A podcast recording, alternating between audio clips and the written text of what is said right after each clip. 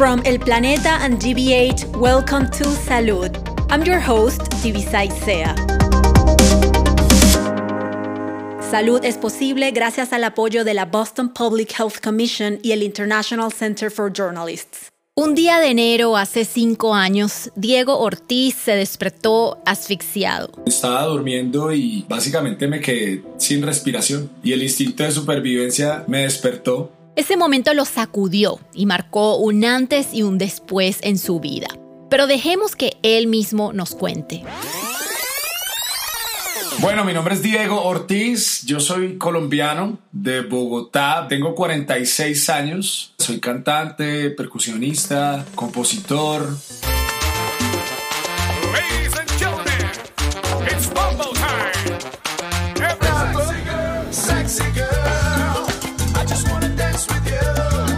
Allá por el año 2001 a Diego lo invitaron a formar parte de un grupo musical que iba a cumplir un contrato de presentaciones en Indonesia. Y ahí empezó una etapa de mi vida con el tema de los viajes y de los trabajos en el exterior. Entonces eso se convirtió casi en una rutina de aproximadamente seis años. Así Diego estuvo en China, Malasia, Tailandia, Taiwán, Singapur, tocando música con artistas de todas partes del mundo. Y eso me llevó pues a un estilo de vida de vivir en hoteles, de trasnochar todos los días, porque los trabajos eran seis noches a la semana, de alterar drásticamente todo el tema de mi alimentación, de mis horarios de comida, consumo de licor. Se alimentaba mal, comía hamburguesas, pastas, pizzas, carnes de todo tipo a las 2 o 3 de la madrugada y luego se iba a dormir tardísimo. Al otro día me levantaba aproximadamente a eso de las once y media, 12 del día, pedía un desayuno americano, continental, el que sea, que traía chorizos, embutidos, panes, eh, una cantidad de cosas. Tomaba muchísima gaseosa, consumía mucho paquete en la calle, que la papita, que las galletitas, que los croissants, que la tortica aquí. Diego mantuvo su ritmo de vida desordenado hasta finales del 2016, cuando finalmente regresó a Bogotá. Ese día en el que se despertó asfixiado, Diego se fue de inmediato al médico. Me hicieron los exámenes en, los cuales pues finalmente se reveló qué era lo que estaba pasando estaba en una situación de sobrepeso y obesidad terrible. Pesaba 264 libras, que son unos 120 kilos. Y el doctor finalmente me dio un parte médico diciéndome que estaba muy, muy propenso a un preinfarto por mi situación de colesterol y de acumulación de grasa en el cuerpo y en las arterias y en las venas. Y... Con esos resultados, su médico le dio una advertencia. Si sigue así, posiblemente le queden unos 3, 4 años de vida y hasta ahí llegue.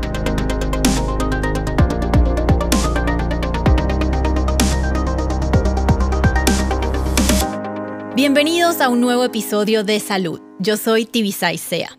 Muchas enfermedades son causadas por el simple hecho de comer la comida equivocada. Obesidad, enfermedades coronarias, accidentes cerebrovasculares y diabetes tipo 2 son algunas de ellas. Un problema bien serio que al año causa millones de muertes en el mundo. Ahora, ¿qué es realmente comer saludable?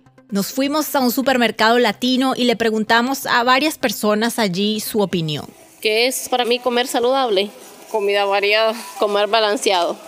Pescado o pollo o comer vegetales. No comer muchas fritadas, fritadas que decimos nosotros, frituras. Comer saludable, comer más verdura, fruta. Bueno, para mí es el brócoli, la coliflor, el pescado, en efecto, hay muchas dietas basadas en teorías sobre lo que es comer saludable. Puede llegar a ser un tema controvertido incluso por la amplia gama de dietas y opiniones que hay.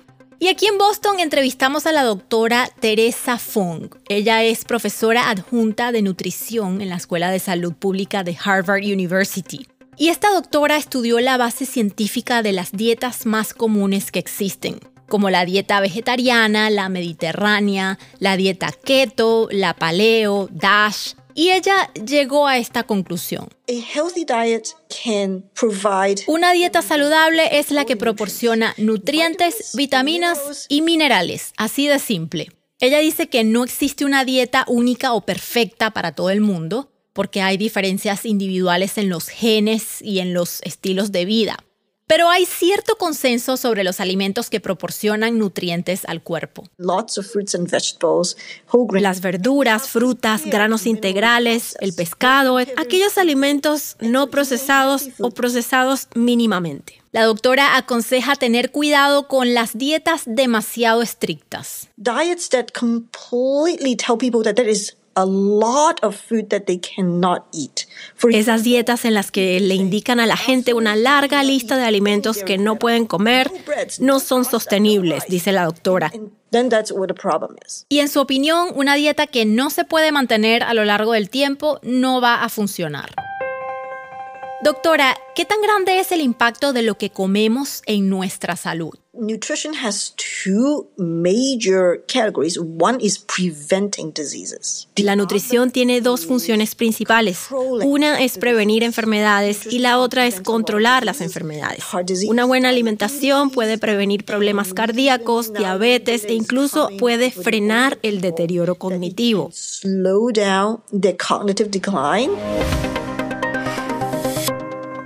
Ahora, volvamos con Diego, a quien conocimos al principio del episodio. Cuando el médico le dijo que tenía un riesgo alto de morir por un infarto, él se puso manos a la obra, a bajar de peso. Y así lo hizo. Hago una ingesta de una comida que contenga fruta, verduras, un buen pedazo de proteína. La carne le he bajado un poco, pero el pollo o el cerdo me acompañan mucho y uno que otro carbohidrato. Lo que sí tengo totalmente cancelado es los lácteos, las gaseosas, las comidas procesadas así de paquetes y cosas de esas. Eso sí, ya finalmente lo eliminé. Me costó muchísimo trabajo, eso sí, porque era un hábito de toda la vida. También se propuso hacer ejercicio cuatro veces por semana y para inspirarse compuso una canción que lo acompañó en su proceso de transformación. Eh, se llama Poniéndola Duro y Poniéndola Duro traduce como haciendo lo mejor que puedo, ¿sí me entiendes? Y es mi eslogan. Poniéndola duro, poniéndola duro. Hoy seguimos para adelante seguro, la música buena no para, te lo juro. Diego logró bajar 51 libras en poco más de un año. En Estados Unidos, más de 84 millones de personas consumen comida rápida en un día. Esto según la encuesta nacional de examen de salud y nutrición. Ahora, ¿por qué seguimos comiendo mal? ¿Por qué es tan difícil cambiar esos hábitos? La comida chatarra está en todos lados, dice Michael Jacobson. Él es investigador del prestigioso Instituto Tecnológico de Massachusetts, el MIT, y tiene más de 40 años luchando para que los estadounidenses mejoren sus hábitos alimenticios. Es la cultura de lo fácil, comer hamburguesas, papas fritas, galletas, pasteles, helados, porque saben bien, son económicos y prácticos. Church's spicy chicken brings the heat. Need four items for $5. A drink and fries. Like $1 for any size soft drink. So, um, and then the advertising for those y la publicidad que tienen esos restaurantes y alimentos es muy grande. Por lo tanto, la mayoría de la gente come lo que encuentra a su alrededor, que es justamente ese tipo de comida. Para él, la carne es un problema tanto para la salud como para el medio ambiente. Él dice que la carne que venden en los supermercados tiene usualmente demasiadas grasas saturadas y colesterol. Una dieta típica vegetariana suele ser muy saludable. Por lo general, los vegetarianos comen más frutas y verduras que la persona promedio, dice Jacobson. Consumen relativamente pocas grasas saturadas y colesterol. Pero para la profesora de nutrición de Harvard Medical School, Josimer Matei, ser vegetariano no significa siempre comer saludable. Yo puedo comer pizzas de queso todo el tiempo y refresco y es vegetariano y no es saludable. De la misma manera que se puede comer carne, pero si son carnes procesadas, carnes altas en grasa, son carnes pero no son saludables. Ella dice que la clave está en disminuir los azúcares y los carbohidratos procesados como pizzas, pastas, galletas azucaradas. Algunos expertos en nutrición recomiendan la dieta flexetariana, que se basa principalmente en comer muchos vegetales pero de manera opcional se pueden incluir cantidades moderadas de pescado, carnes magras y en algunos casos productos lácteos. En el día a día las decisiones más importantes sobre nuestra comida las tomamos en el supermercado. Pero ¿cómo elegir lo mejor? ¿Cómo se leen estas etiquetas que hay en los alimentos? ¿De qué alimentos debemos huir? Y en definitiva, ¿qué comida no puede faltar en nuestra lista? Nos fuimos al supermercado con la profesora de nutrición de Harvard Medical School, Josimer Matei, y con la dietista del Boston Children's Hospital, Carolina Ruiz. Pero esta idea me parece fabulosa. Oye, qué bueno la primera vez que tengo persona. sí. ok, estamos. entonces comenzamos nuestro recorrido aprendiendo a leer las etiquetas de los alimentos. ¿Cómo ustedes le enseñarían a una persona que nunca le ha prestado atención a las etiquetas como yo, cómo leerlas? La, etiqueta lo primero que te dice es cuántas porciones tiene el empaque entero y cuánto es una porción. Eso es lo primero que nosotros nos debemos fijar. Si vamos a consumir la porción, todo lo que diga allí de grasa, sodio, colesterol, carbohidrato, eso es lo que yo voy a consumir. Lo que más nos interesa revisar en estas etiquetas son las cantidades por porción de cuatro elementos básicos. Fibra, grasas saturadas, azúcar añadida y sodio o sal. La dietista Carolina Ruiz dice que hay una fórmula fácil para hacer este cálculo. La regla del 5% y del 10%. Si tiene 5% es que tiene poco de aquello. Si tiene más de 10% es porque tiene mucho de aquello. Entonces, esa es una buena regla como para pensar, ok, miro las grasas saturadas, ¿tiene más de 10? Entonces ya me mantendría alejada. Si tiene 10 de fibra, que es lo que queremos harto, entonces me mantengo más cercana. Cuando miren las azúcares, es enfocarse en la línea que dice azúcares añadidas. No necesariamente en las azúcares totales, pero en las añadidas son las que nos preocupan. Entonces, el azúcar añadida debe estar en 0% idealmente o en menos del 5% por lo menos. En la etiqueta también tenemos que fijarnos en los ingredientes. El ingrediente primero es el que está en mayor cantidad. Si la lista supera cinco ingredientes, ya estamos hablando de los ultraprocesados. Si ustedes empiezan a leer en la lista de ingredientes un párrafo entero, eh, algo muy largo de ingredientes que no pueden pronunciar, ya saben que no es un alimento muy saludable. Traten de evitar eso. Mientras menos ingredientes y más natural, más fresco, mejor. Pero, ¿qué pasa con esa información que está en la parte frontal del producto? ¿Es confiable? La doctora Matei dice que estos mensajes pueden ser un poco engañosos. Que se dejen llevar por el etiquetado de atrás, que es el que está más regulado, que por los labels que se le ponen al frente de healthy, low sugar, low sodium, bajo en esto, bajo en lo otro, eh, puro natural, porque eso tiene distintos significados. Por ejemplo, algunos productos dicen en la parte del frente que tienen cero azúcar. Pero esta información es poco confiable porque en muchos casos se incluyen endulzantes artificiales que se muestran atrás en la etiqueta. Ahora que sabemos leer las etiquetas de los alimentos, ¿qué deberíamos meter en nuestro carrito de compras? Como referencia, las expertas dicen que nos imaginemos nuestro plato de comida. Idealmente, la mitad de ese plato debería estar lleno de vegetales y frutas, un cuarto de cereales y el otro cuarto de proteínas. Es decir, los vegetales siempre en mayor cantidad y mientras más variedad, mejor. Una ensalada con aguacate, el remate. Algo que nosotros enfatizamos en nuestras frutas y vegetales es tratar de variar el color. La razón por esto es porque cada fruta y vegetal provee un nutriente, una vitamina, un mineral diferente y queremos asegurarnos de que obtenemos todo lo posible. Por eso está el dicho Eat the Rainbow, cómete el arco iris, porque mientras más colores tenemos en nuestro plato, más nutrientes estamos obteniendo. ¿Y las frutas? ¿Enteras o en jugo? La recomendación de las dos es comerlas enteras para aprovechar todos sus beneficios. Las proteínas deben llenar el último cuarto de nuestro plato saludable imaginario y tenemos muchísimas opciones. Comenzamos por la carne roja. Una de las más populares es la carne de ganado vacuno. Las carnes rojas son las que tienen más grasas saturadas. Las grasas saturadas son las que no nos hacen bien. La dietista Carolina Ruiz nos recomienda escoger los cortes de carne que tengan menos grasa o eliminar al máximo las partes blancas y reducir al mínimo su consumo. Revisamos otras opciones, por ejemplo, las carnes blancas como el pollo o el pavo. Eh, ¿Hay alguna preferencia en relación con la presentación del pollo? La pechuga del pollo, por ejemplo, uno de los trozos más magros. Pero lo más importante aquí es nuevamente evitar la grasa. El cuero del pollo, por más crunchy y delicioso que sepa, es honestamente pura grasa saturada. Y no obtenemos ningún beneficio nutricional de parte de él. Ahora, llegamos a una proteína que los expertos recomiendan como muy saludable el pescado. Nos provee lo que llamamos grasas saludables, ácidos grasos saludables, que los necesitamos para una más buena circulación, para nuestra función del cerebro y los recomendamos muchísimo. Lo ideal es comerlo dos o tres veces por semana. Pero si el pescado fresco es muy costoso para tu bolsillo, no está mal comprar otras alternativas más económicas como los pescados congelados o los enlatados. Esto nos dijeron las dos expertas.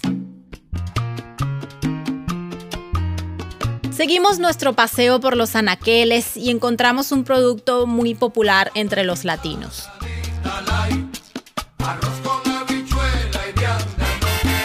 Bueno, finalmente llegamos al pasillo de las habichuelas y wow, este pasillo está bien largo. Increíble, sí. Bien colorido también. Estos granos son increíblemente saludables por su contenido de proteínas, fibra, vitaminas y minerales. Escuchemos a la doctora Matei. Todos tienen vitaminas, todos tienen minerales, pero el contenido varía entre ellas. es importante diversificar y comer un poquito. Pues un día nos comemos las negras, un día nos comemos las rojas, un día nos comemos el frijol. Y esto nos ayuda a mantener un balance de nuestros nutrientes. Ahora hablemos de los lácteos. En este pasillo el yogur griego parece ser el ganador por su alto contenido de proteínas. Ahora, ojo, porque una vez más, el yogur griego en sí es un producto sano, pero tenemos que ver qué le están agregando encima, ¿verdad? Entonces ahí está el problema. ¿Qué tipo de azúcar, cuánta azúcar le están metiendo? Y también la doctora Ruiz recuerda que hay que tener especial cuidado con la leche, la mantequilla y los quesos porque tienen muchas grasas saturadas. Pero no necesitamos ni un poquito de grasa. Es importante que ojalá en cada plato tengamos alguna fuente de grasa, pero asegurémonos que son las grasas saludables. El aguacate y los frutos secos son una muy buena fuente de grasa y nutrientes. Pero eso sí, sin abusar de las cantidades. Para cocinar, las expertas sugieren evitar la mantequilla. Como en aceite de canola o en aceite de oliva. Estas opciones son muy saludables. Entramos al pasillo de las sodas. Wow, es un pasillo bien largo. Esta es una de las pocas áreas donde nosotros diríamos un hard no. Aquí no pase por este pasillo. No pase por este pasillo.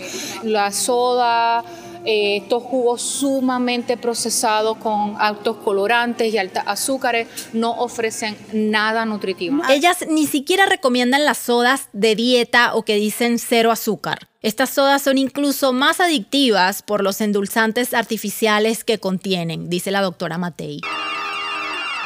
Más allá nos encontramos con otro enemigo de la salud. Algo que sí nosotros no recomendamos definitivamente es la carne procesada, que estamos hablando ya de los embutidos, la salchicha, el pepperoni, todo esto, el contenido de sal y de nivel de procesamiento de estas carnes es increíblemente alto. La profesora de Harvard advierte que el alto contenido de sal y de aditivos son malísimos para las enfermedades cardiovasculares y hay estudios que relacionan su consumo con la aparición de algunos tipos de cáncer.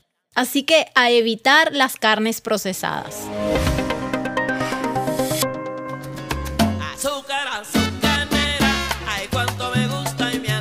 Pero hay que decirle adiós para siempre a los postres. ¿Qué sería de la vida de un latino sin su arroz con leche, o el flan, o el tres leches? Si nosotros comemos una comida, antes nos comemos un arroz con habichuela, un pedacito de pollo, una ensalada, y después nos comemos un tres leches al final, es distinto cómo también va a absorber mi cuerpo este alimento. Ella dice que si lo comemos al final de un plato saludable completo, una porción pequeña de postre sería suficiente. En esta visita al supermercado algo me quedó súper claro, que la moderación es nuestra gran aliada y que mientras menos ingredientes tenga un alimento, mejor. Yo creo que el mensaje es volver a lo más simple. Finalmente cuando vemos la alimentación saludable se basa en lo más natural posible y en lo más simple posible. Ahora, ¿cómo se puede frenar la maquinaria que promueve la comida chatarra? Estamos rodeados de una gran cantidad de alimentos procesados que están saboteando nuestros mejores intentos por mantener una dieta saludable. Michael Jacobson, investigador del MIT, piensa que existe un sistema que estimula su consumo y los gobiernos y las compañías tienen mucha responsabilidad en esto. Para él sería importante avanzar en políticas regulatorias de alimentos. Debería haber un impuesto a las sodas. Solo algunas pocas ciudades lo tienen, él dice. También sería bueno imponer un impuesto al ganado que se cría en corrales de engorde y un mayor etiquetado de los alimentos procesados. Su propuesta busca desincentivar el consumo de comida chatarra que sea tan cara que la gente se desanime y no la compre. Jacobson dice que se avecina un cambio en lo que consumimos. Ya hay grandes compañías invirtiendo en carne que se produce en laboratorios a partir de cultivos celulares o productos vegetales. Regresemos con Diego, a quien conocimos al principio de este episodio. Él dice que adaptarse a su nuevo estilo de vida fue un proceso lento. Cambiar hábitos es muy, muy difícil, pero no es imposible. La mitad del cambio está en tus hábitos y la otra mitad está en tu cabeza, está en cómo piensas. En año y medio, Diego logró bajar 51 libras, previno la obesidad y el riesgo de preinfarto al que estuvo expuesto. Ya después de, de avanzado mi proceso, regresé nuevamente a chequearme al médico y fue pues muy gratificante decirle al doctor, usted está como un pelado de 29 años, no haga nada diferente, siga haciendo lo que está haciendo. Gracias por escucharnos hasta aquí. En cada episodio de Salud estaremos conversando con expertos de clase mundial que nos darán luces sobre cómo vivir más y mejor. También escucharás historias reales de inmigrantes latinos y su salud. Puedes sintonizar Salud todos los sábados a las 9 y media de la mañana por GBH 89.7 o donde sea que escuches tus podcasts. Este proyecto es posible gracias al apoyo del International Center for Journalism y la Comisión de Salud Pública de Boston. Este episodio fue producido por Claudia Ginestra y escrito por Michelle Núñez y Carla Betancourt. En la edición, mezcla y diseño de sonido, Francisco Díaz. Quien les narra, Tibisay Sea. Salud es una producción de El Planeta Media con la asesoría de la Oficina de Diversidad y Asociación Comunitaria de Harvard Medical School. Salud is a collaboration of El Planeta and GBH. I am Tibisay Sea. Hasta pronto. El contenido de este programa no pretende ser un sustituto del consejo, diagnóstico o tratamiento médico profesional. Siempre busque el consejo de su médico para cualquier pregunta que pueda tener respecto a su salud. GBH